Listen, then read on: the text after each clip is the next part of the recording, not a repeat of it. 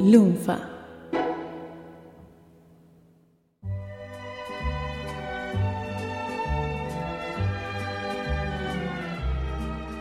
Doctor D, ¿Qué te pasa, M? tengo miedo. Tengo mucho miedo.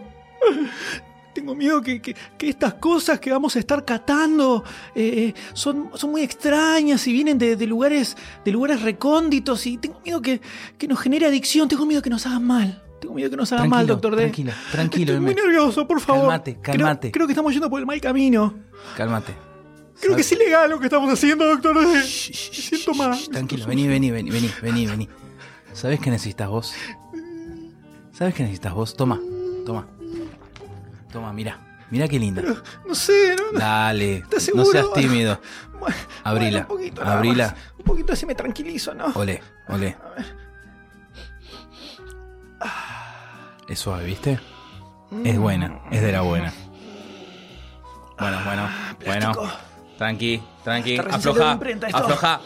M, afloja. M, largalo. ¡Dame a todas! lárgalo, ¡Dame a lárgalo. todas! Supercast presenta Sommeliers de Historieta. En este episodio, un evento batmaniano, historias apocalípticas y una sobredosis de bizarreadas totales.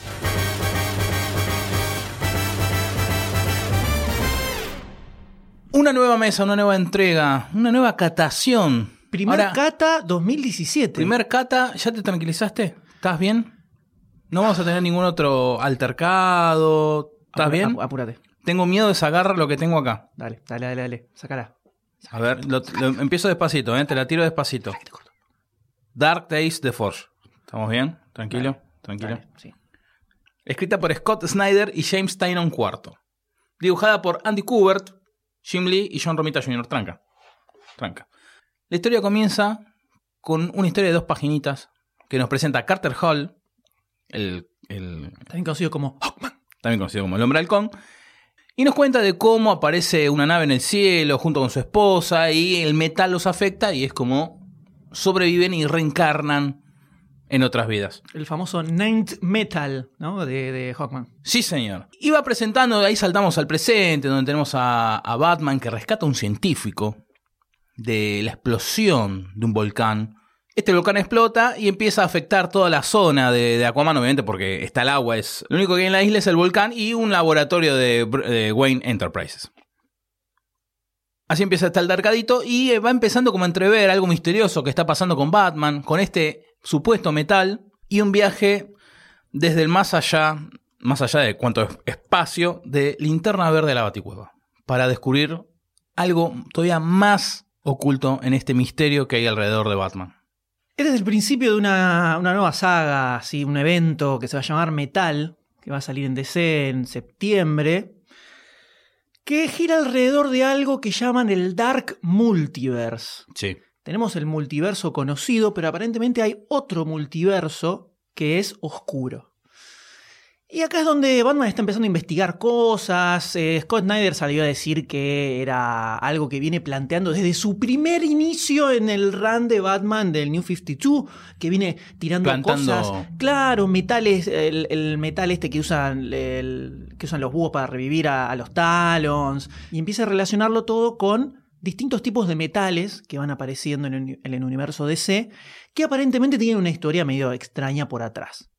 A mí este tipo de eventos, la verdad que medio que me la bajan un toque cuando por atrás no se ve como cierta idea clara. Entonces cuando empezás a leer a ver de qué se trata el evento y empiezan a tirar la gran... Es una celebración de los personajes, es sobre, Listo, listo. sobre los héroes que nos hacen valientes a nosotros para sumergirnos en la oscuridad y explorar, eh, es celebrar la alegría y las locuras del universo DC. Esto ya lo escuché. Todo- todo- cuando empiezan todo así, eh, a mí la verdad que ya me, cae muy mal y me genera como una reacción muy negativa frente a esto, donde no, se- no se entiende la idea y no hay nada. Eh, pero la idea que hay atrás de esto es que hay un Dark Multiverse, donde hay versiones oscuras de los personajes, pero aparentemente, por lo que se vio hasta ahora, estarían relacionadas con Batman. Esto va a salir un primer one shot, que es este que es Dark Days de Forge. Después va a salir en julio un segundo one shot que se llama Dark Days de Casting. Y arranca en septiembre Dark Knights, Nights, noches, no con K, Metal, así se llama. Y después van a empezar a salir one shots que son versiones, es lo que se sabe hasta ahora que va a salir, son versiones de Batman como mezcladas con otros personajes. Salieron como las portadas donde se ve la silueta del personaje este con el nombre y está en todas está el escudo de Batman mezclado con otro personaje. Entonces, Un almagam. no se, no se sabe todavía. Está The Red Dead, que es Flash, The Murder Machine, The, The Dawnbreaker, The Drowned, The Merciless, The Devastator y The Batman Who Laughs. Entonces tenés el de The Drowned, es Aquaman, eh, The Merciless creo que es con Wonder Woman, está la silueta y el loguito del personaje con eh, el loguito de Batman. Sí, sí. No se sabe si es que es una especie de multiverso donde todos los personajes son versiones oscuras de Batman, eh, que sería casi el sueño mojado de todo, eh, de todo accionista de DC, seguramente, que todo fuera Batman, ¿no? Porque Batman. Y después de eso van a salir una serie de títulos nuevos cuando termine todo este evento, que son todos medio zaraza en general. El que podría llegar a ser más o menos interesante es uno que se llama New Challengers, que sería una nueva versión de los Challenge- Challengers of the Unknown. Eh, pero lo escribe Snyder, entonces no sé. Dibuja Andy Kubert. Hay que ver, hay que ver qué sale eso. Capaz con otro guionista levantamos un poco más. ¿Qué onda este primer, el arranque, este primer número de este evento? ¿Te dejó con ganas de leértelo todo, devorártelo? ¿No? ¿Más o menos? ¿Qué te, qué te, qué te provocó? ¿Qué te provocó en el corazón? Apenas lo agarré, sentí esa necesidad de, de- mandármelo de una. Eh, eh, eh, no, no, no a mandarle el buque o leerlo, no, no. Tenía la necesidad de mandarlo de una porque pintaba, pinta muy lindo. Y cuando empecé a leerlo, empecé como, bueno, bueno, vamos a bajando un poquito, vamos bajando un poquito, porque a ver si te, te, te empachás, te atragantás despacito, despacito. Y la verdad que no fue un placer leerlo, ya que en unos momentos me, me chocaba mucho el dibujo, era como que lo hicieron hacia las apuradas, sacándolo de Jim Lee. eh, Era como una cosa, no sé, nefasta, horrenda, no sé por qué. Digo, ¿qué es esto? Y dije, mmm, bajamos, bajamos, empezamos a empinar el a bajar el codo, porque si no me lo, me lo mandaba de una. Y Iba a pegar mal. Iba a pegar mal. Encima estaba con el estómago vacío, ¿viste? Iba a caer peor. Y sacando eso, sacando eso que, me dejó como un gustito, gustito amargo, esas partes de dibujo, como que en una página estaba Lee, en otra cambiaba, era una cosa. Me, me pareció interesante, no me pareció flojo. Me dieron ganas, eh, ya. Con un chorro soda, ahí está, con un chorro soda, seguir tomando esto. Lo tuve que, lo aflojé un poquitito, pero por el hecho de con cuidado. Con cuidado para que no pegue tanto, no pegue mal.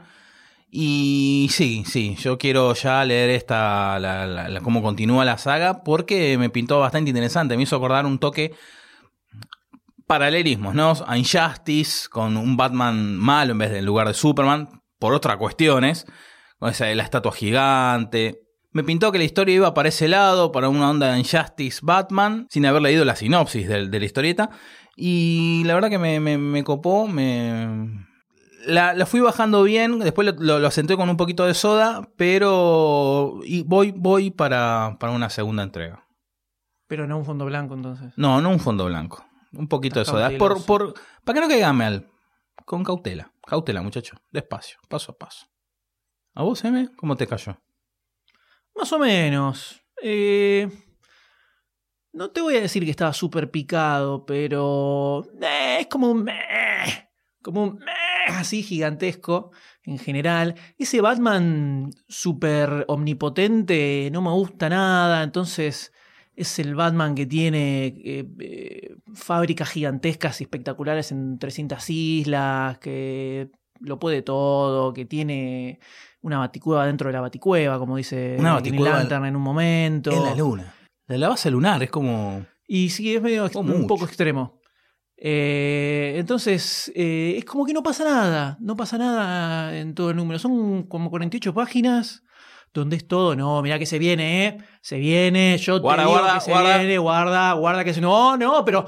No, no, pero. No sabés la que se viene. Pero no, no, pero. No, pero escúchame, escúchame. se viene, ¿eh? Se viene, así Y saltamos a. Carter Hall y cuenta Así otra vez tiempo, otra historia. Todo el tiempo así, todo el tiempo así, se viene, se viene, se viene, y no viene nada en todo el número. Entonces es como que podría durar, podría ser un número de ocho páginas, más o menos, del Free Comic Book Day para hacer de intro al evento y listo, porque no O- dice nada, no hay o- nada. O cortita como Rebirth. Cortita, No tiene- cortita. No, tiene nada. Es la nada misma esto. Es la nada misma, o sea que es- me pareció medio un choreo en general. Y no, no es un buen inicio para nada este evento. Lo único que me genera cierta curiosidad es que son estas versiones dark de que, que aparecieron Con otros personajes. Con otros personajes. Que puede llegar a ser- puede ser una pavada. O puede ser algo piola tal vez. Pero después, el resto. eh, la- lo que comentaba Snyder de que no es un evento oscuro, es que la idea es que sea algo que sirva para expandir la cosmología del universo DC, decía Snyder. Eh, acá no hay nada, nada de eso. Eso parece un evento oscuro y pedorro como Sí. todos los otros eventos. O sea, nada de toda esa zaraza que fui tirando a Snyder en estos meses se ve acá en este número. No sé qué onda, habrá que ver cómo sigue, pero me voy, me voy para picado, ¿eh? Me voy para picado, me parece. Vos decís que la influencia de, de- de mi catación es porque soy DC. Yo creo que vos tenías muchas ganas. Hace mucho que no lees algo de Batman así más, más actual, me parece. Claro. Y eso te juega un poquitito en, en las papilas gustativas. Como que decís, "Ah, la, la, la", y aparte me dijiste que te lo mandaste así de una. Y no lo empezaba- saboreaste. me lo estaba mandando, Y no lo me saboreaste, mandando claramente y no lo saboreaste y sí, sí. pasó, pasó de una. Pero. eh.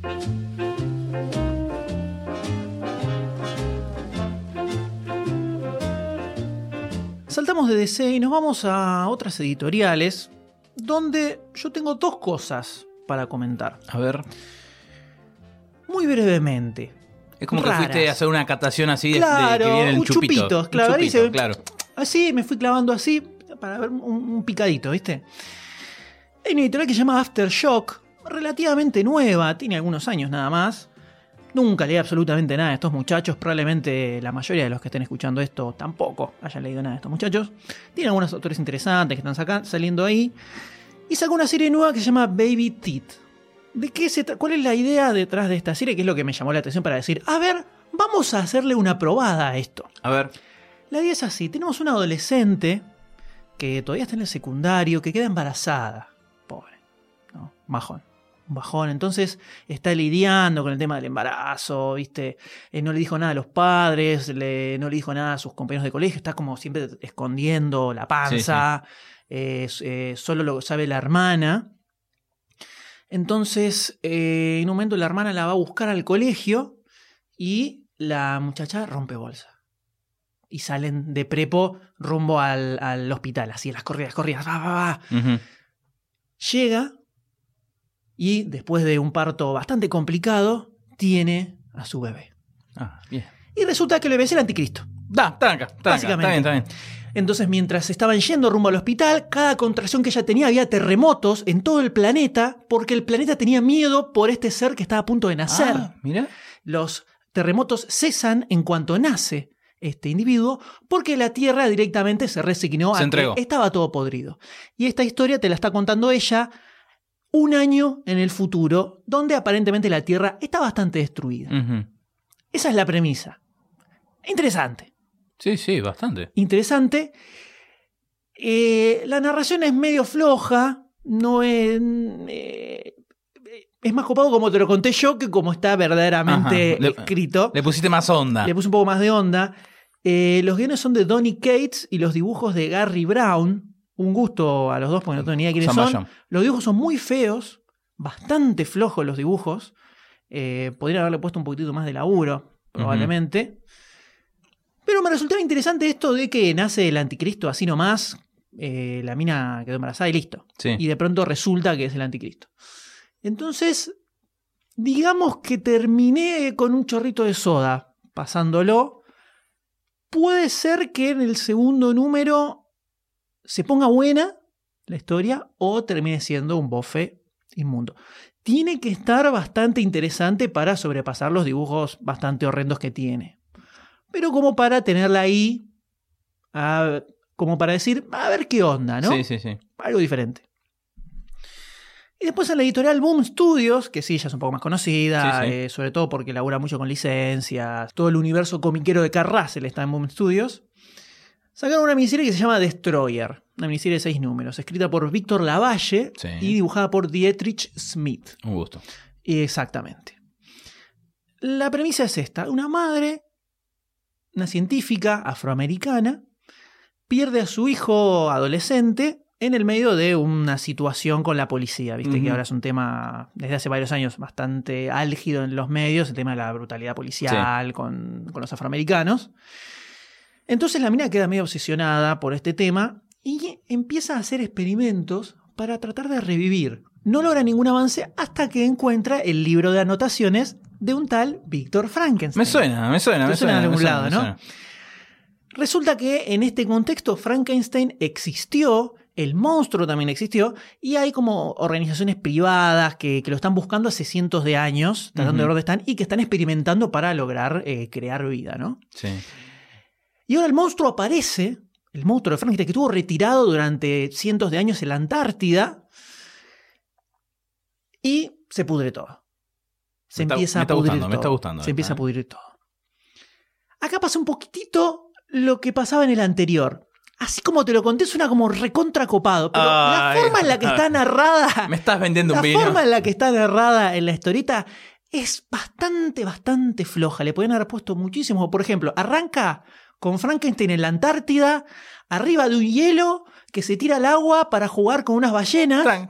Y aparece un barco pesquero que mata a las ballenas y él se enoja y los mata a todos en el barco pesquero.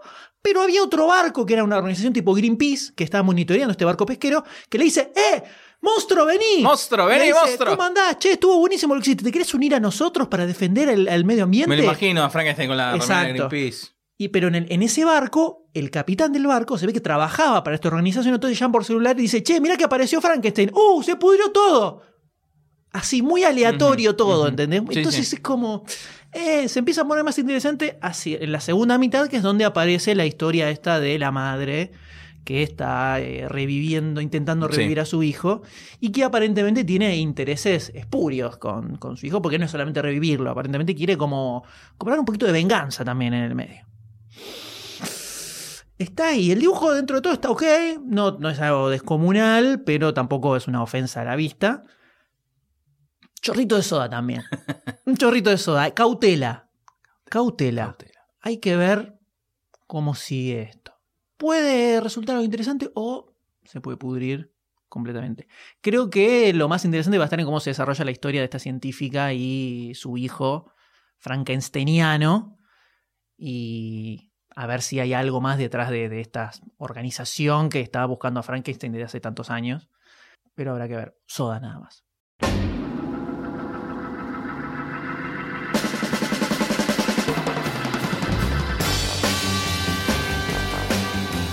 Después de estos, como decir, casi sin sabores, de cómo me Eh, gustó más sí. como me lo Sí, vendiste. es como que la botella estaba buena, ¿viste? Y después lo probó así. eh, Es como para usar para una salsa, ¿no? sí, ponele que sí. Sí, como dar un toque más. Vamos a seguir con Batman 66 conoce la Legión de Superhéroes. Batman 66 meets the Legion of the Superheroes. Me gusta la etiqueta de esta botella. Y dice abajo, Science Line 1966. It's beauty beautiful because... Está escrita por el team Alred. La familia Alred, unida, jamás será vencida. Tenemos a Lee Alred en guion, Michael Alred en dibujo y Laura Alred en color. O sea, queda todo en familia, todo tranca. Está Michael, la esposa, que es el team clásico, y el hermano escribiendo los guiones. Batman 66, ya con eso tenemos una base, un recuerdo a Adam West en este podcast de Supercast, un recuerdo a su memoria. Tenemos la Legión de Superhéroes que viaja del siglo 30 al año 1966, viaja mil años al pasado para conocer al dúo dinámico, a Batman, a Bruce Wayne, a Robin, a Ricardo Tapia. En interín, que se meten a la baticueva, se conocen, el cascarón, interpretado por Vincent Price en la serie de los 60, se roba una de esas máquinas del tiempo de la Legión de Superhéroes y viaja al futuro. Acá comienza la cosa linda. El, el amor que hay, que se siente a toda esa época. Todo lo que se ha en el 66. Es hermoso, discúlpame que lo diga. La Legión de Superhéroes le entrega a, a Batman un genio. A Robin un, un anillo para que puedan volar. Hermosa, hermosa escena con el Batman que ya la, la casa de una. Mirá, la- bailo de taquito, vuelo de taquito y Robin que da vueltas por el, la baticueva, se lleva todo puesto. Y acá es donde se divide el dúo dinámico en dos. Batman se va con una parte al futuro a perseguir al cascarón que se robó la máquina del tiempo. Y en el pasado, o sea, en el presente del cómic, Robin y el resto de los superhéroes tratan de atrapar a Universo, que eh, en la realidad ellos habían viajado al pasado para atraparlo. Universo había escapado, pero también querían conocer a Batman y Robin, qué onda. Conocer la Baticueva, todos los chichitos que vienen ahí. Esta es la premisa de la historia. Obviamente tiene todos sus clichés de la serie. Me gustaría eh, preguntarle a un fanático, prácticamente, de la Legión de Superhéroes. ¿Qué sintió al agarrar esta botella, este cómic, destaparlo? ¿Lo, lo- lo- lo hizo sensualmente? Lo, Fue un ritual. Ajá. Fue un ritual. Me Ajá. bañé, me, la- me limpié todito, me puse una bata, Velas. unas velitas aromáticas, tenues, unas claro. velitas aromáticas alrededor. Destila un amor esta historieta que me llegó hasta lo más profundo de mi corazón. Y no es una tarea fácil.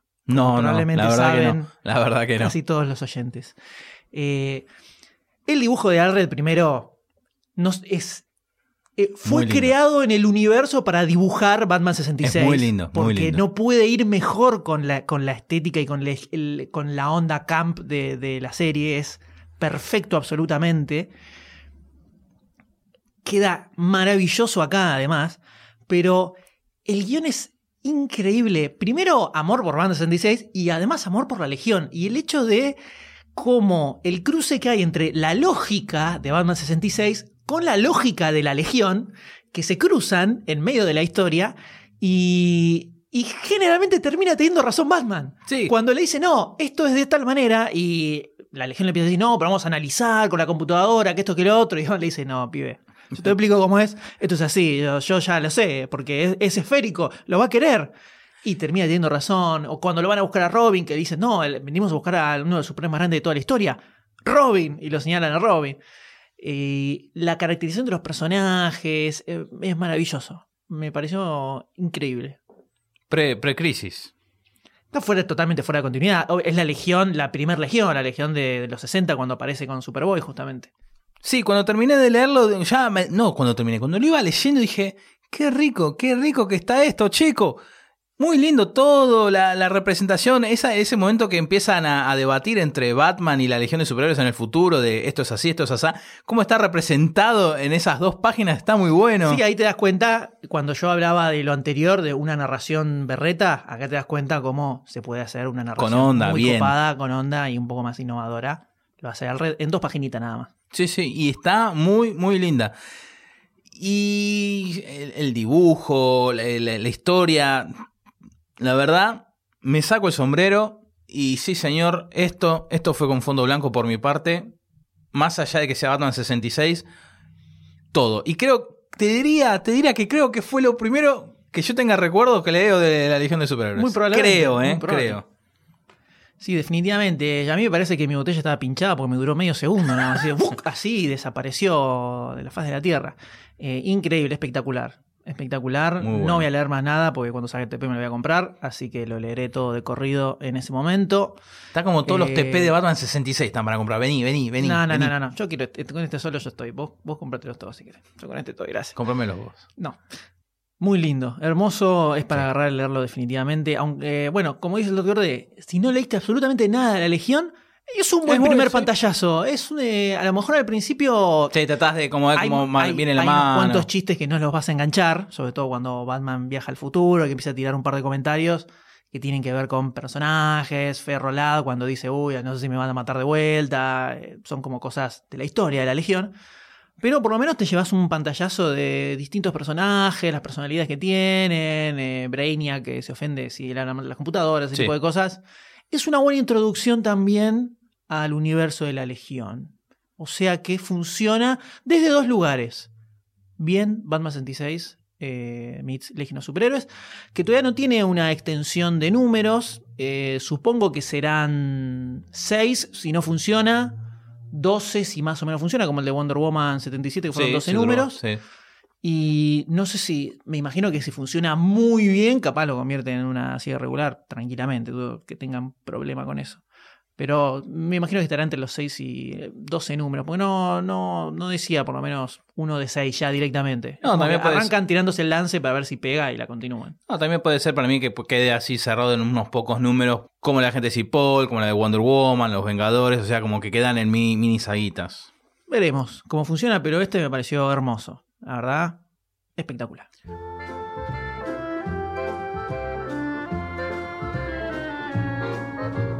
¿Qué? ¿Otra vez tenés dos chupitos ahí? Tengo dos chupitos acá Te- también. Te, está, te está, y después te Yo quejas, te lo dije. tenés yo te miedo, dije, tenés yo te miedo, te dije, está pegando. te yo te dije, yo te lo dije. Vas a tener que ir a Comiqueros miedo. Anónimos.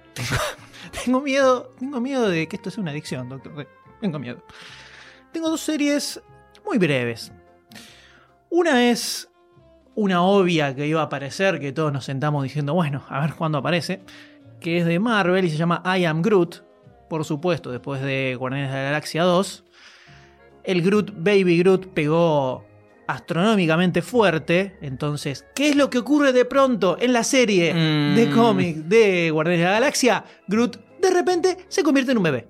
Igual que en la película. Ni siquiera se sabe por qué. Se convierte en Sí, bebé. Fin. sí. Listo. Y que hicieron acá, sacaron una serie protagonizada por Baby Groot. Escrita por Chris Hastings, un tipo al que banco descomunalmente, creador de esa gran obra maestra que es Doctor McNinja. Y dibujada por Flaviano Armentaro, esto lo que cuenta es, están en la nave, el team de Guardians igual al de la película, o sea que esto está orientado al que le gustó Guardianes de la Galaxia 2 y quiere leer algo más de los Guardianes, puede agarrar esto muy tranquilamente porque no, no depende de ningún tipo de continuidad de absolutamente nada. ¿Nunca leíste un cómic de los Guardianes en tu vida? Tranquilamente puedes leerte esto. Están en la nave, de repente aparece una especie de portal interdimensional. Terminan metiéndose ahí adentro porque Baby Groot estaba aburrido, está en el espacio, quería aventuras, entonces manda la nave a través de eso. Y en el medio, cuando están retornando, queda flotando en una cápsula Baby Groot en el universo paralelo. Se escapa, justo pasa la nave y se dan cuenta tarde que el, el pibe se escapó. Y cae en un planeta medio extraño, donde hay muchas cosas raras, eh, muy bizarras, y lo único que dice es I am Groot todo el tiempo, o sea que incluso si no lees mucho inglés, la mitad lo vas a entender sí. tranquilamente. Y ese es el planteo que te hacen, al menos en este primer número. Es Baby Groot que quedó perdido en una especie de universo paralelo, donde cae en un planeta que hay cosas raras que aparecen. No hay mucho más. Es medio como que, bueno, a ver. Se los recomiendo al que quedó muy caliente con la película y en su vida tocó un, cómic de Marvel y quiere leer algo de los guardianes. Sí. Puede agarrar esto tranquilamente. Después es repasatista. Lean Doctor Magnilla de Chris Hastings, que es mucho mejor que esto. Definitivamente. Los dibujos están muy buenos. Y la segunda serie que tengo acá, este chupito que está acá, que está vacío. No sé si imaginan por qué. Es una serie de Boom Studios también. Dijimos que Boom Studios es la, el, el hogar de un montón de franquicias, ¿no? Sí, franquicias sí. cinematográficas, sobre todo. Y hace un tiempo ya que revivieron la saga de Bill and Ted, la famosa saga de películas Sí, que señor. lanzó al estrellato a nuestro gran amigo. Keanu Reeves. Y en este caso sale una serie que se plantea como una ongoing. En un principio, sacaron algunos one shots hasta ahora Sí. Que se llama Bill and Ted Saves the Universe. Está escrito por Brian Join y dibujado por Bayan, así es como se presenta. Nunca leí nada de dibujado, nunca vi nada dibujado por este muchacho, pero los dibujos son espectaculares. Ah, mira. Excelentes los dibujos y un cago de risa la historieta también. Muy buena, súper recomendado, es el mismo estilo de humor delirante y demente de las películas. Eh, continúa después de la segunda película, arranca con eh, la banda de los Will Stallions de Bill and Ted, que es súper mega popular en todo el universo. Eh, tienen fans por todos lados, es un quilombo espectacular. Y aparece una especie de organismo interplanetario universal que los abduce una nave y los van a, los van a juzgar por cómo su música está interviniendo en el destino de muchas especies en distintos planetas. Mira. Es como que escuchan su música y los que están en guerra de pronto se amigan y quieren la paz y quieren crecer juntos. Es como que se convierte en una fuerza que está modificando ciertos destinos que hay en el universo. Y en el medio, bardo, quilombo, eh, ridiculeces imagino, astronómicas. me imagino. todo lo bueno de Bill Ted en un cómic. Muy interesante, muy interesante para prestarle atención. ¿eh? Ojo con Bill and Ted Save the Universe. Acordate que primero te lo tiramos acá en Sommelier Historietas. Hola, mi nombre es M. ¿Tienes un momento para que te hable sobre historietas? De la mano de Taos Comics. Que no, fuera, fuera bicho, fuera, fuera acá. fuera. No, no, no, no, no, no. Cagaron todo, ¿no?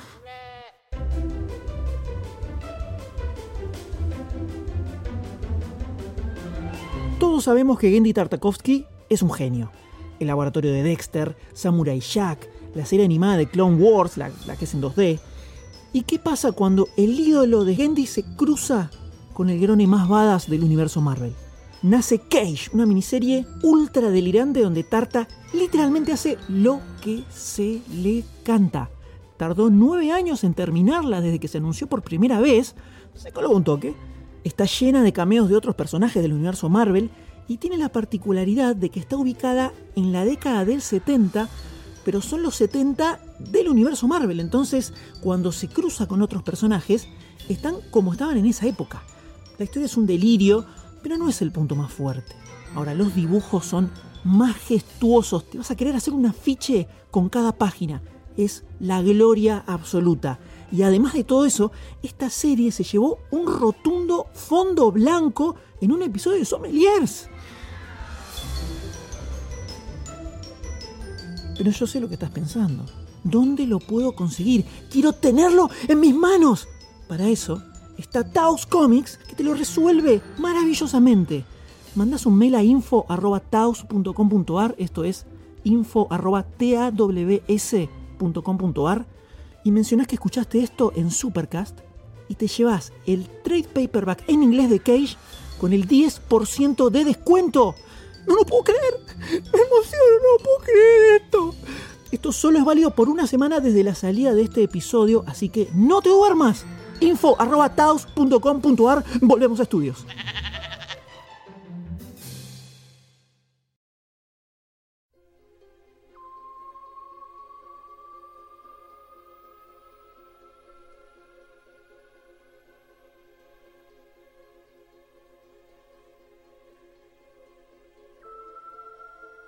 Ahora vení, M, acompáñame.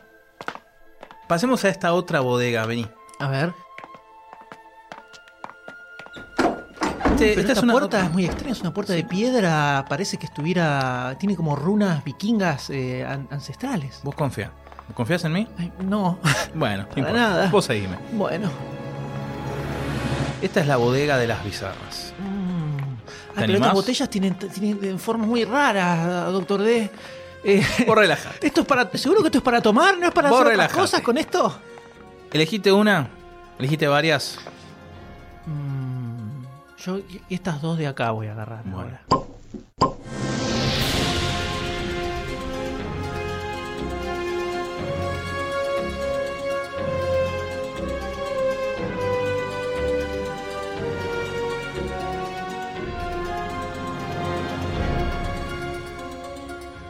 Es impresionante que en cuanto nosotros dijimos que íbamos a inaugurar las bizarras, ¿no? Dentro de Sommeliers, empezaron a salir bizarreadas Sí, señor. descomunales. Sí, señor. Yo creo que claramente la industria comiquera norteamericana escucha Marcamos el. Supercast y dijeron, necesitamos que nuestro cómic aparezca en esa sección. Y empezaron a salir unas cosas totalmente descomunales. ¿Qué hace esto yo, creo, acá? yo creo que las ventas de Archie Meets Ramones se dispararon Sí. eh, eh, intraplanetariamente. Entonces, vamos a arrancar con dos cositas. Dos cositas con distintos niveles de bizarres. El primero es algo que voy a dejar a criterio del oyente si es bizarro o qué es. Tengo miedo. Es un crossover, nuevamente. Otra vez un crossover entre un personaje de cómic y una banda musical. Pero en este caso tenemos a Kiss con Vampirella. Bien, sí, sí, sí. Cierra, cierra, no, no es tan nefasto. Con guiones de Chris Sevela y dibujo de Ana Paola Martello. Lo que tenemos acá es la historia ubicada a principios de los 70, obviamente, no con los Kiss totalmente dado vuelta y reventados por la marca. donde Vampirella hacía pocos añitos que había llegado a la Tierra. Si no lo recuerdan, Vampirella es un personaje que viene de otro planeta, que es un planeta donde son todos medio vampiros, y viajó a la Tierra para batallar contra otros monstruos que viajaron también de su planeta. Ujú. Vampirella hace algunos pocos añitos que llegó a la Tierra y Kiss está a punto de grabar su segundo disco. O sea que están ahí. Entonces convergen en Los Ángeles, donde en ese momento Vampirella era parte de una banda de rock.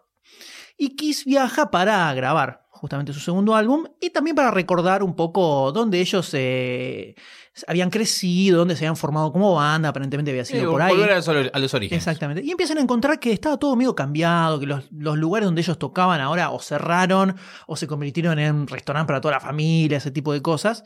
Y muchos de los músicos que ellos conocían eh, dejaron de tocar, como que se vendieron, como que toda la, la escena rock and rollística está mutando, está cambiando.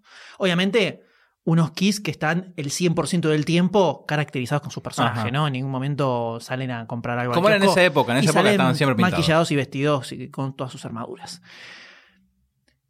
Esto converge con que sale Vampirella a batallar contra los eh, enemigos de la humanidad y empiezan a encontrar que algo está sucediendo con el rock and roll. Los Kiss encuentran a uno de sus compañeros que estaba como medio, medio perdido, no sabían dónde estaba, se lo llevan a su casa, lo tratan de despejar un poco y les dice que, que está en esa situación por culpa del rock and roll. Y Vampirella está estudiando, investigando un grupo de seres que aparentemente están robando el rock para realizar algunas actividades espurias en el planeta Tierra. Como estás con la palabra espuria hoy, ¿eh? Ah, Es que en la bizarra hay muchas espuriadicidades. es medio un embole. La realidad es que es un poco un embole. Las- la idea parece como, eh, puede ser piola, ve así medio loca, pero no pasa nada. Los que lo único que hacen es salir, pasar en limusina, van a tomar un bar, vuelven, se encuentran con su amigo, van a su casa, charlan. Eso es toda la interacción que tiene No hay Kiss. una Acá vida no hay loca nada, rock and Nada rollera. de nada, de nada. Cero. Y Vampirella está tocando con su banda, conoce una minita que le propone que sea como una especie de asistente de ella y sale en la noche a pelear contra unos malos y como que no pasa nada y cuando lo único que pasa ocurre en la última página que es cuando termina el cómic básicamente. Eh, ni siquiera es muy bizarro porque justamente Kiss, uno piensa en Kiss contra los fantasmas, ¿viste? Uh, esto Sí, se puede sí. poner re loco. Y Pensá, anda eso. No es ni muy bizarro, ni, no es ni una historia muy bizarra de Vampirella, que es ultra mega estándar absolutamente. O sea, podría no ser Vampirella y podría ser un personaje NN justiciero rock and rollero y ya está. Y los Kiss lo único que están es paseando y diciendo, oh, mirá qué, qué loco cómo ¿Cómo está todo, ¿eh?". esto? Nada más. Eso es Ujú. todo lo que pasa. Se lo puedo llegar a recomendar a fanáticos descomunales de Kiss que necesitan tener todo, Todo. todo lo de Kiss. Bueno, acá lo pueden tener. Gene Simmons salió a decir que estaba. que él era fanático de Vampirella cuando era pendejo. Y uy, qué copado que sacamos a sacar un cómic. Ok, listo. Esto lo saca Dynamite. eh, la editorial Dynamite.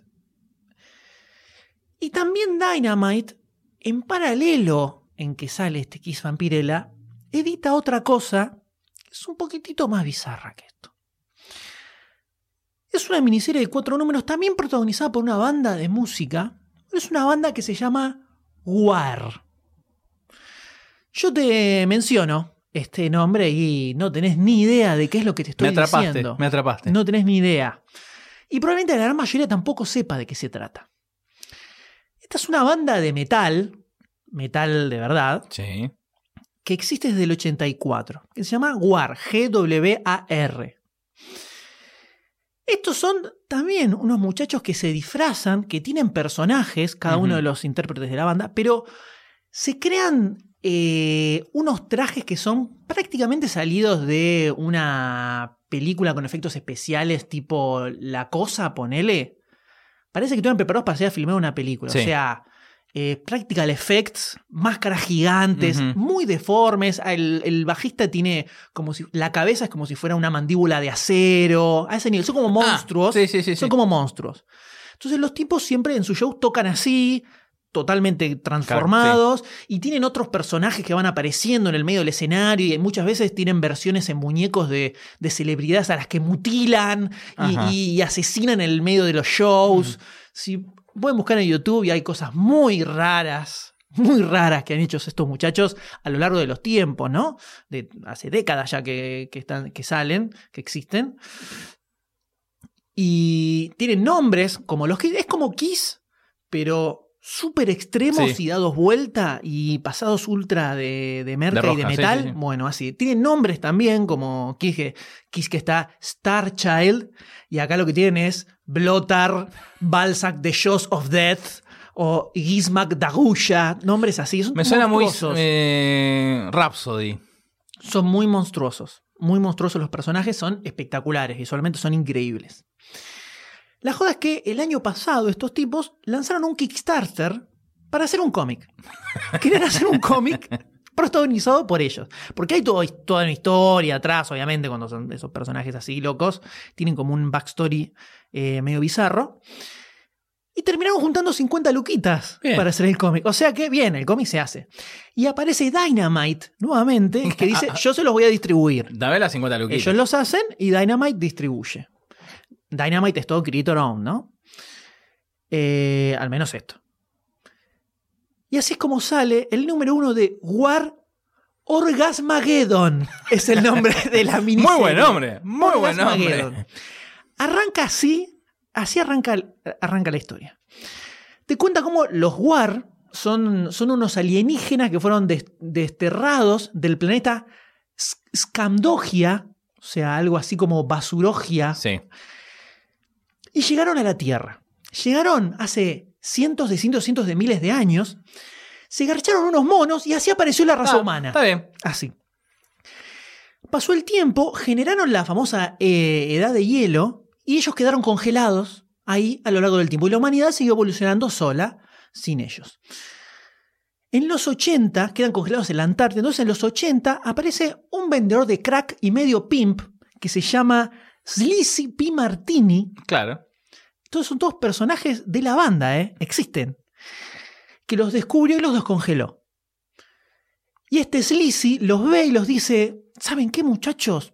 Podemos hacer mucha guita si ustedes hacen una banda de metal. Y así es como aparece la banda War directamente.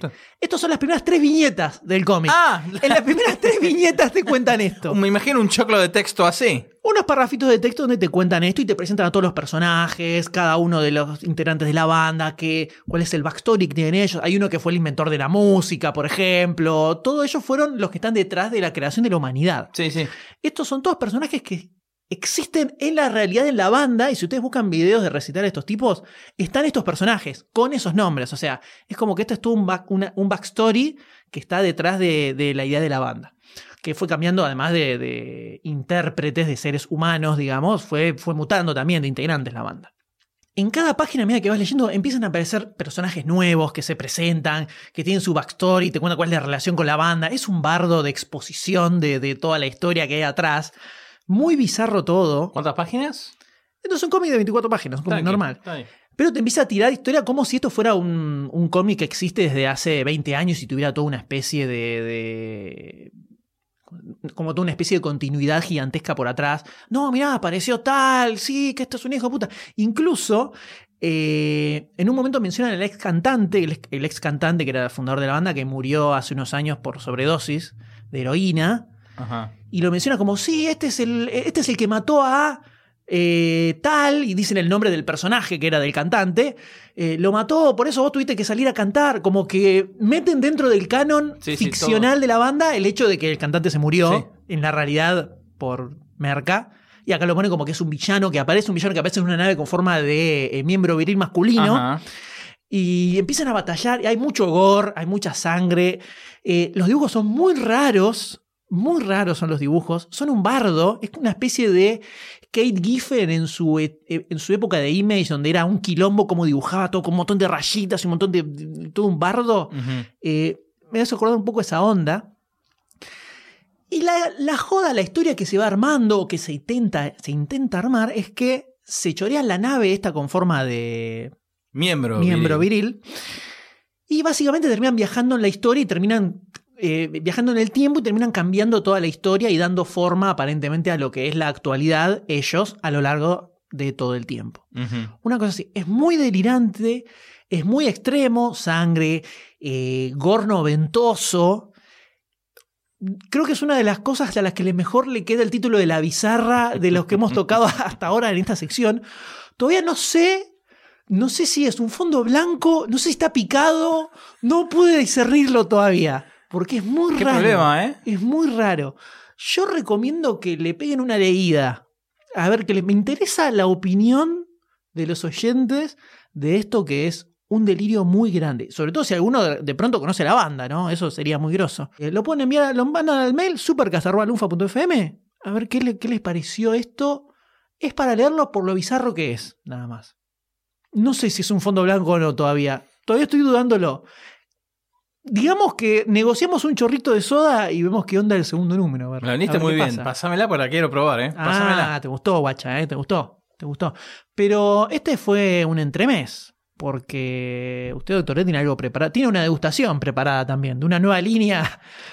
La- como los vinos de Dan Aykroyd, pero estos son. Tengo unas ganas de tomarla. Y pasemos, pasemos a esta nueva. Cada vez que me dice pasemos, tengo miedo de que me haga cosas Vos raras. pasá, cosas vení, espurias. vení.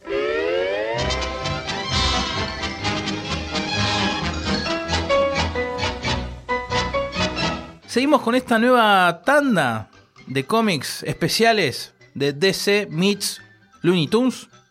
Esta nueva serie que son van a ser unos especiales, un one shot, tenemos un personaje de DC Comics que conoce a uno de los Looney Tunes donde la historia se divide en dos partes prácticamente, una más realista y una segunda parte más chiquitita, unas- un par de páginas con, con los- el, el estilo de dibujo y el humor más acentuado de los Looney Tunes, más caricaturesco. Y comenzamos con Lobo, Roadrunner, Lobo y el Correcaminos. Rara. Rara, una combinación rara. Rara. Con guion de Bill Morrison y dibujos de Kelly Jones. Este Morrison laburó mucho con Disney. ¿De qué va la historia? Estamos en la década del 40, el desierto del de, del Área 52, donde se realizan experimentos con animales cruzando su ADN con el de extraterrestres. Y empiezan a generar unos seres medio mutanescos, donde aparece nuestro amigo Willy Coyote y el correcaminos y otros animales se llega a ver de fondo a silvestre, también adentro de un tubo. Estos animales escapan del laboratorio y comienza lo que ya conocemos como la pelea, la eterna pelea, la eterna lucha del coyote tratando de manducarse al correcaminos. Van pasando los años, las décadas, y finalmente el coyote se rinde. Por esas casuales lo vuelven a atrapar y el coyote ya cabizbajo te tira, no, me quiero quedar acá ante un compañero de celda que es nada más y nada menos que Sam, el de los dibujos animados de Sam y Ralph, que era el otro, era el coyote del correcaminos, pero con nariz roja, que trataba de, de robarse una oveja y el perro lo, lo evitaba, el ovejero.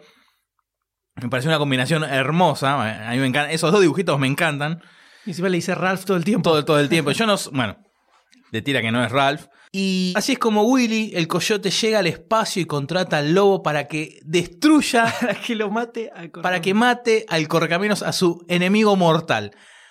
Acá comienza, viene medio, medio tranquila historia hasta ahí, pero ya cuando aparece el lobo en escena, es, es también, es ver el- los cortos del de, del correcaminos y en lugar del coyote tenés al lobo que le pasa de todo y dice, pero no puede ser que me esté pasando esto, no puede ser.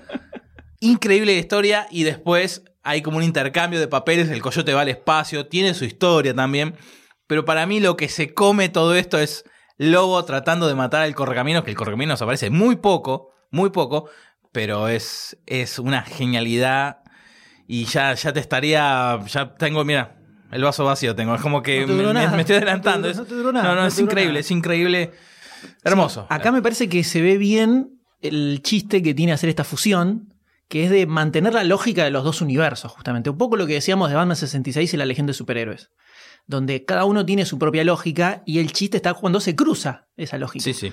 Acá queda muy claro eso. Se ve muy claro eso, donde tenés. Eh, por un lado, me pareció interesante esta idea. Cada, cada one shot es totalmente individual. O sea, ninguno tiene continuidad con el otro. No. Cada uno es como que crea, como que cada autor creó su idea. Y entonces, en este caso, me pareció interesante esto de que en los 40, cuando se crearon los personajes de los Looney Tunes. eh, acá forman parte de un experimento donde se mezclan los animales con extraterrestres y es donde se crean todos estos personajes, Box Bunny, Silvestre, a todos. Y ahí queda el, este coyote con el correcaminos por las décadas, décadas, siempre persiguiéndose y tratando de matarlo y no lográndolo. Y el hecho de que cuando vos le- leías el título, que era Lobo y el Correcaminos, era como, oh, esto es súper aleatorio. Porque después te das cuenta que en realidad es el coyote que lo contrata a Lobo para matar justamente a un ser que es muy difícil de asesinar. Es, es lógico, o sea, Sí, tiene, sí, tiene sí. su lógica. Y verlo a Lobo en el, en el papel del coyote es excelente. Es excelente, dice. Porque apa- además cuando llega dice, bueno, listo, esto cuando en una hora ya lo Ya liquido. Y le pasa de todo, todo lo mismo que le pasa al coyote. Le pasa absolutamente todo. Es Esto se va a poner difícil, tira. Muy No. bueno. La última viñeta es excelente. Es una lástima que es un one shot nada más, porque no, Sí. no va a continuar la historia. Pero eso de sorpresa no lo vamos a, no lo vamos a, a quemar acá. Y el backup, que está dibujado por Bill Morrison, con un estilo más Looney Tunesco, Sí. que es básicamente el lobo tratando de atrapar al correcaminos, es muy bueno también. Muy, muy bueno. Acá por lo menos justifica el crossover, quedó, quedó muy, muy bien. Muy interesante. Asumo que fue un fondo blanco, entonces. Pero absolutamente, absolutamente. No tuve ni tiempo de, de saborearlo. Pasó, pasó así de una. ¿Y qué otra, qué otra tenés ahí? Vamos a seguir con otra que también se notaba como medio aleatoria, como pasamos un poco con este lobo correcamino, que es Wonder Woman y el demonio de Tasmania. En este caso lo que tenemos mm, es guion de Tony Berard y dibujos de Barry Kitson, que es un team Legión de Superhéroes Tribute. Si algunos recuerdan un comiteca pasado, son los que Tony Berard es el que toma el manto después de Mark Wade y Barry Kitson dibujando. Eh, o sea, todos los caminos llevan a la Legión. Creo que voy a tratar de mencionar a la Legión de Superhéroes en todos los episodios de Supercast. De Dale. acá hasta el infinito. Vamos a ver si me sale. ¿Cuál? ¿Qué, qué nombre era? Legión de Superhéroes. Ah, también. Tenemos a Barry Kitson dibujando con los pies prácticamente. Horrible lo que hace Barry Kitson. Irreconocible Barry Kitson. Horribles los dibujos. Horrible el guion. Aburridísimo. Acá sí es ultra aleatoria la aparición del demonio de Tasmania. Ujú. No tiene absolutamente nada que hacer el demonio de Tasmania. No. Podría ser cualquier bicho que te imagines y es lo mismo. Horripilante, aburridísimo. Por favor, no lo lean. Si quieren, lean la historia del backup. Que tiene algo Sí. un poquito interesante. Que yo creo que no la disfrutás porque venís de soportar el bodrio absoluto, que es la, la historia más realista con Wonder Woman, que básicamente es Wonder Woman va a Isla Paraíso porque le van a hacer una especie de festejo en su honor, aparece Circe, los convierte a todos en piedra y ella tiene que ir a buscar uno de los animales mitológicos que se, se encuentran dentro del famoso laberinto del Minotauro, como que hay varios, uno de ellos es el demonio de Tasmania que ella había conocido cuando era más joven eh, para que lo ayude a robar un, un coso que tiene el Minotauro que sirve para volver a nada. Una, una- porquería horrible. No pierdan el tiempo leyéndolo, se los pido por favor. Horrible el dibujo de Barry Kitson. Horrible el diseño del demonio de Tasmania realista. Es todo, está todo mal en este cómic, está todo mal. Hagamos cuenta que no existió nunca. La historia de Backup, que aleatoriamente continúa del cierre de esta, de, de esta historia principal, que es una especie de banquete donde el demonio también se come todo. Sí. El demonio también se queda dormido. Y ahí aparece toda una historia dibujada en estilo Looney Tunes, los dibujos están bastante buenos, que es básicamente una reversión de la historia del caballo de Troya, pero todo con personajes de los Looney Tunes. Entonces aparecen muchos otros personajes, distintos personajes haciendo, reinterpretando los protagonistas de la historia del caballo de Troya. Simpática, a lo mejor si no leía nada de lo anterior y caía directamente en esta historia me parecía más copada. Si quieren lean eso, nada más. No lean lo anterior, se los pido por favor, porque les va a hacer mal. Les va a caer mal el estómago, definitivamente. Horrible horrible y un claro ejemplo de, si buscas un ejemplo de por qué esta, esta idea de estos crossovers es horrenda y no sirve, es esta, Wonder Woman con el demonio de Tasmania. Entonces picadísimo. Picadísimo, sí, picadísimo. Ya cuando lo destapé, lo olí, una olor a huevo podrido terrible. Tenía, lo probé así, ah, Está vinagrado. sí, horrible, horrible. Después de venir leyendo los otros títulos de The Sale y los Looney Tunes, es como agarras esto y te pegas un golpe contra una pared terriblemente. Una cosa sin Yo encima arranqué con este. Entonces dije, ¡uh! Esto va a ser durísimo. Ah, bien, empezaste por abajo. Sí, sí, horrible. Y este fue el tercero que me comí y, y pegó, pegó, pegó. Lo, lo mismo que decís vos, no me causó gracia para nada, no, no, no, no me pareció ni simpático. La historia final es más o menos como que la pasé más por arriba porque yo ya estaba cansado, no quería... Quería terminarlo, quería terminarlo, es como que te sentís obligado, me sentía obligado a terminarlo de leer y no, terrible, terrible. Ni, ni un atisbo de simpatía, me- ni el dibujo, nada, nada, nada. Así que sí, picadísimo. Por mi parte esto estuvo muy picado, muy picado. Y lo, es un contraste muy grande con lo que vimos de Lobo y el Correcaminos y con lo que viene. ¿Qué viene? Y lo que sigue es Martian Manhunter y Marvin el Marciano. Un personaje que particularmente me gusta mucho.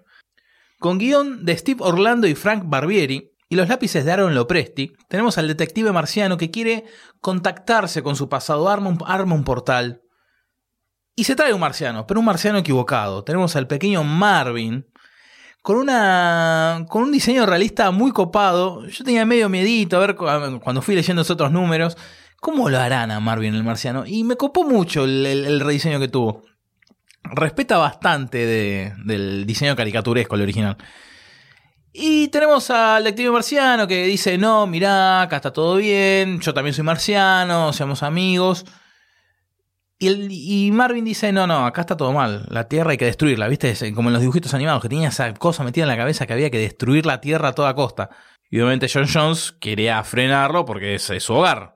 Y así transcurre toda la historia entre Marvin queriendo destruir, Detective queriendo pararlo, con unos gags bastante divertidos, pero no te diría que al nivel de Lobo. O sea, para mí hasta ahora, este es el tercero que tiramos, Lobo está ahí arriba. Esta la pongo en segundo lugar. Y tiene momentos, sí, muy divertidos.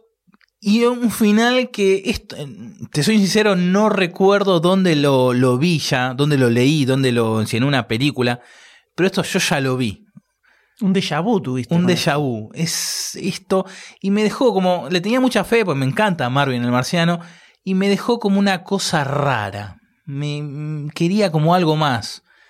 No fue el papelonazo de la Mujer Maravilla, pero como que daba más. Daba para más, más, más locurita. Tiene los típicos clichés de Marvin el marciano, la dinamita, el Sí, arma la super arma desintegradora gigante, todo. Pero me copó más el backup, la historieta, ese puchito que viene al final, que también medio que jugó con el final de la primera historia, pero es como que... mm, y con soda, la terminé con soda como un gustito ahí... Me copó mucho el dibujo, me copó mucho el dibujo, pero la historia me quedó... Sí, me pasó exactamente lo mismo. Eh, lo que tiene es que cuando arranca, que te plantea esta idea de Marvin, quiero, voy a destruir a la humanidad porque por culpa de la humanidad se destruyó todo mi planeta, dice. Y el detective marciano que dice, no, pero vale la pena ayudarlos para que puedan crecer. Está buenísimo el planteo, todo eso, pero esa, eso mismo, esa misma secuencia se repite a lo largo de todas las páginas. O sea, cada encuentro entre Detective Marciano y Marvin es exactamente lo mismo. Voy a destruir la humanidad, no, pero no, no porque hay cosas buenas. Voy a destruir la humanidad, no, pero fíjate, yo. Así todo el tiempo repiten exactamente el mismo diálogo. Entonces ese termina siendo Con un, repetitivo. Con un puchito de, un- de Nada. humor, pero... es- Entonces es como que no pasa nada. Ese podría haber durado cuatro páginas y era exactamente lo mismo. Entonces se queda así, se queda ahí a, a mitad de camino con soda. No es ni a palos Wonder Woman, demonio No. de Tasmania, que es una violación al alma. Pero es como, meh, podría no existir y el mundo sería totalmente lo mismo, igual. Pero al final para vos estaba picado o le mandaste un chorrito? Eh, un chorrito de soda ahí. Porque dije, bueno, ya fue, sí, ya lo pagué, viste, no lo quiero tirar. Entonces, bueno, un poquito de un chorrito de soda y se, y se entró. Pero, meh, muy meh.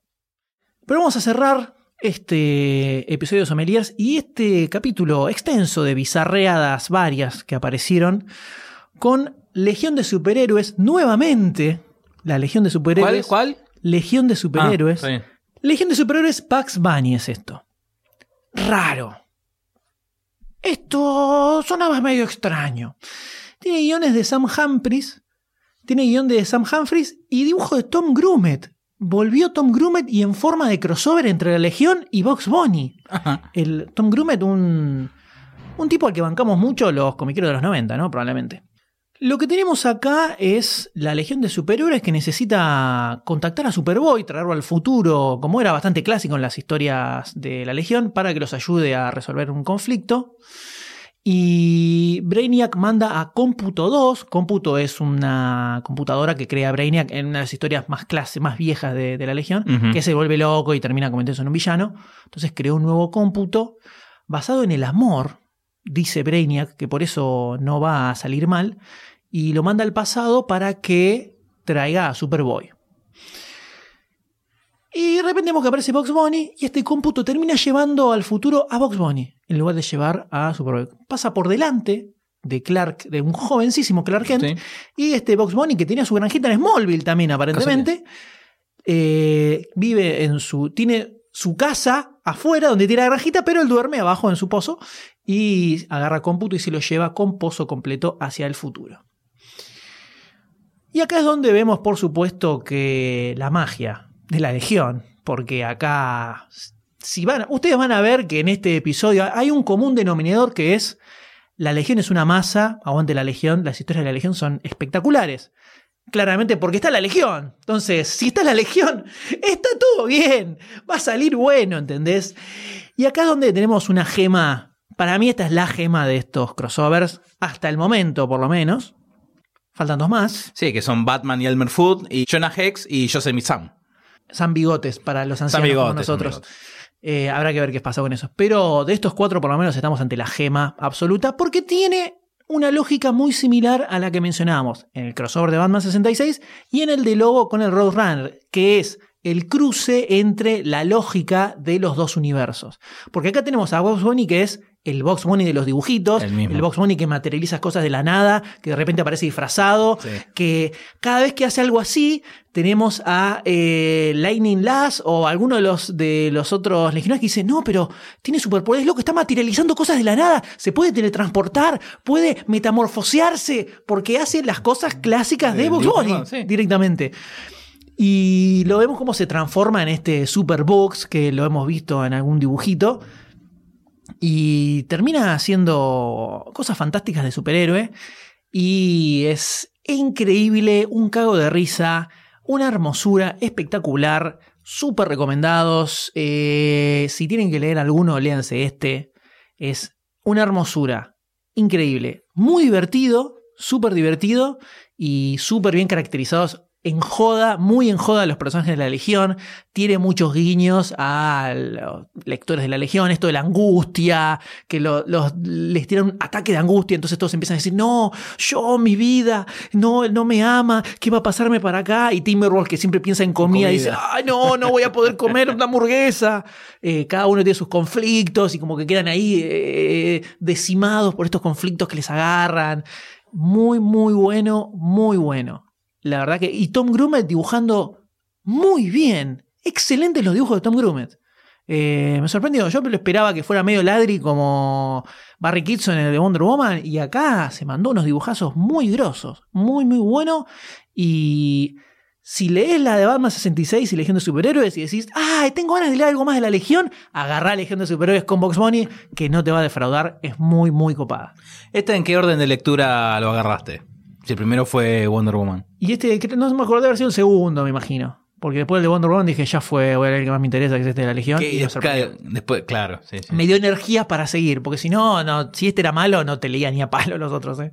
Me imagino que fue ya, ni, ni lo abriste, que ya te lo aspiraste de una al vino. Sí, totalmente leí las tres primeras páginas y dije, ah, listo, acá entendieron todo, está todo bien, está todo bárbaro. Es raro el backup, porque el backup, el backup es como una remake Sí, eh, sí. de la misma Pero con historia, un toque más de una. más lunitunesco, Sí, con- pero como más desde el lado de Box Bunny. sí. Ra- podría no existir. Muy extraño eso. Con todo el estilo de dibujo de los 50, los colores, claro, todo sí, exacto. Eh, Que no, no se repite en los otros ese estilo. No. Eh, y, el- y feo además el dibujo. El dibujante es Juan Manuel Ortiz, que no tengo ni idea quién es, pero malísimo. La verdad que podría no existir. Eh, no, ni lo lean el backup. Léanse la historia central, que es muy, muy buena. Casi te diría que si tuviéramos que sacar un... eh, ahora está 50-50. Esta historia de la Legión me gustó mucho. Yo la quiero tener, esta historia de la Legión. Pero De acuerdo a lo que resulte con las dos que faltan salir,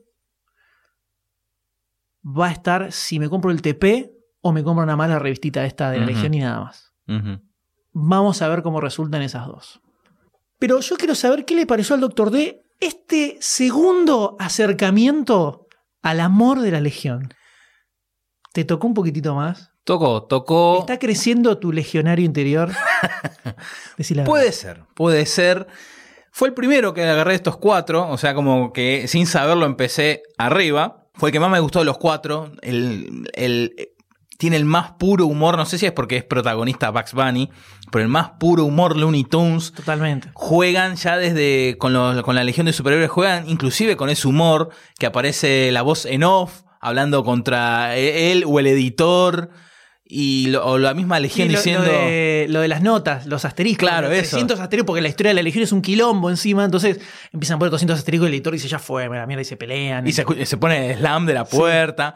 Los mismos legionarios diciendo, pero pará, no podemos hablar, no podemos viajar al pasado porque vamos a ir contra la ley de Levitz, que no podemos hablar, eh, retomar subtramas. Paul como- Levitz, un eh, histórico guionista de la Legión, que digamos que básicamente eh, catapultó a la Legión al, al panteón de las cosas más increíbles y buenas que existieron en la historieta norteamericana, fue Paul Levitz. Limpiate un poquito la baba porque.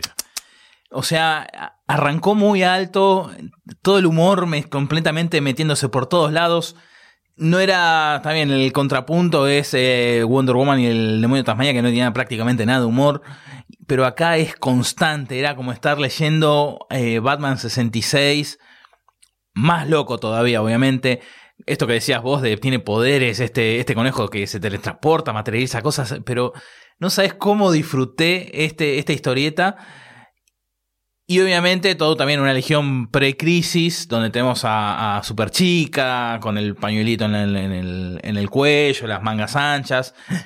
Y la verdad, sí, está, estaba genial. Y yo pensé que iba a ser onda, eh, todas estas historias, onda Wonder Woman y Tasmania, así de malas, pero no, ya empezar con eso. Después leí, por orden, me tocó leer la del lobo y el coyote y dije, esto está genial. Está, está, muy loco. bueno. Después, se te, te Después sí me pegué un portazo con la de Wonder Woman, pero la verdad genial, me encantó, me encantó y sí, fue un fondo blanco, un fondo blanco. Sí, pero Hermoso. y además lo que tiene es que es la única que no, no busca eh, naturalizar o bajar a la realidad al personaje de los Looney Tunes. O sea, es el Box Bunny de los Looney Sí, Tunes sí, sí, 100% que decidieron que convive en el mismo universo donde está Superboy y la Legión, pero tiene su propia lógica y convive con la Legión, Sí. listo. No necesita ser ni esto de los experimentos del coyote, ni, bueno, la- Ni una mitología. Ni, ni hablemos de Wonder Woman. Y ni tampoco un- el, el marciano que tenía su planeta y que fue destruido. Que era un universo paralelo. Nada, de eso. Es el Box Bunny, además dibujado como Box Como- Bunny de los sí, sí, sí. Entonces, eh, creo que es el de estos cuatro donde mejor se logró eh, la, la idea que podía funcionar bien atrás de, de estos crossovers y que era un poco lo que me imaginaba que iba a, a hacer en general. Si, si salía bien, me imaginaba exactamente esto. Si salía mal, no me imaginaba algo tan malo como lo de Wonder Woman. O sea, Sí. eso fue como la catástrofe. Sí, sí, Nunca me imaginé. Que, que editaran algo así. O sea, supuse que no lo iban a sacar, listo. No, no sale, no sale, No. muchachos, porque quedó muy, muy choto. No sale, cancelame, cancel. No, lo sacaron igual, horrible. Pero. Había que sacarlo, estaba la película, había que sacarlo. Hermoso. Hermoso, súper, súper recomendable. Me, me sorprendió Sam Humphrey, que es un tipo que creo que viene escribiendo Linterna Verde hace unos años. Ultra genericón el tipo, nada del otro mundo. Y acá peló un guion muy copado. Muy, Sí, muy sí, copado. sí, Y no sé si se va palpitando la aparición de la Legión en Revir, señores. No sé. Yo todavía estoy, quiero ver qué, qué aparece con esto. Eh, que no la caguen, porque si la cagan con la Legión en Revir ya se pudre, se pudre. Tranquilo, Pudre jodido tranquilo, todo. no te ponga loco de vuelta. Tranquilo, no, hubo, tranquilo. hubo cositas nada más. Hubo cositas nada más. Ahora, si tomamos como un combo eh, estos crossovers de DC con Warner, tendríamos que definir si da para comprar el TP, o sea, un fondo blanco general, equilibrando ¿no? entre los menos y los más, o directamente es para comprar los numeritos que te gustaron. En este momento yo me compraría solamente el de la Legión de Superhéroes con Box Bunny y nada más. El de Lobo, si lo está muy barato, tipo un dólar capaz. Si me lo regalan. Una cosa así. Creo que con los dos que faltan salir, el de Batman y Elmer y el de Jonah Hex y Sam Bigotes. Bigotes, esos dos tendrían que estar buenos al nivel de Lobo y Legión de Superhéroes para justificar comprar un TP de esto en el futuro. Si no, ni a palos. Ni a palos. Mi- eh, tres buenos y tres berretas no da. Eh, tienen que estar al nivel de estos dos eh, que nos gustaron. Veremos. Pero Legión Box Bunny a full. A full fondo blanco. ¡Ay, quiero más! Tranquilo, Dame tranquilo. más. Doctor, Salí, soltalo, dame más. soltalo, No, Eve, dámelo, soltalo, dámelo, no, dámelo. Largalo, no, no, dámelo, dámelo.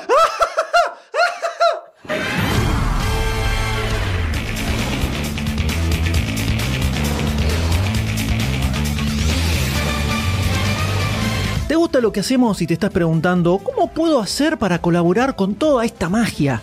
La respuesta es muy sencilla, entra a patreon.com barra lunfafm y convertite en patrocinador. Con tu aporte vas a estar dándonos una mano para crear más y mejor contenido y la próxima vez que escuches uno de nuestros podcasts vas a saber que vos sos parte de que eso sea una realidad. Si no te querés perder ningún episodio, suscríbete a Supercast en iTunes, iBox, Spotify o en tu aplicación de podcast favorita. Supercast forma parte de Lunfa, un lugar en el que vas a encontrar un montón de podcasts increíbles. Puedes escucharlos entrando a lunfa.fm.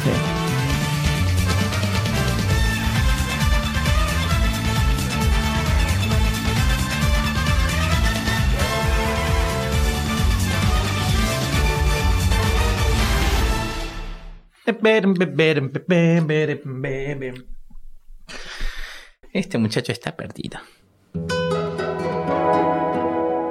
Lunfa.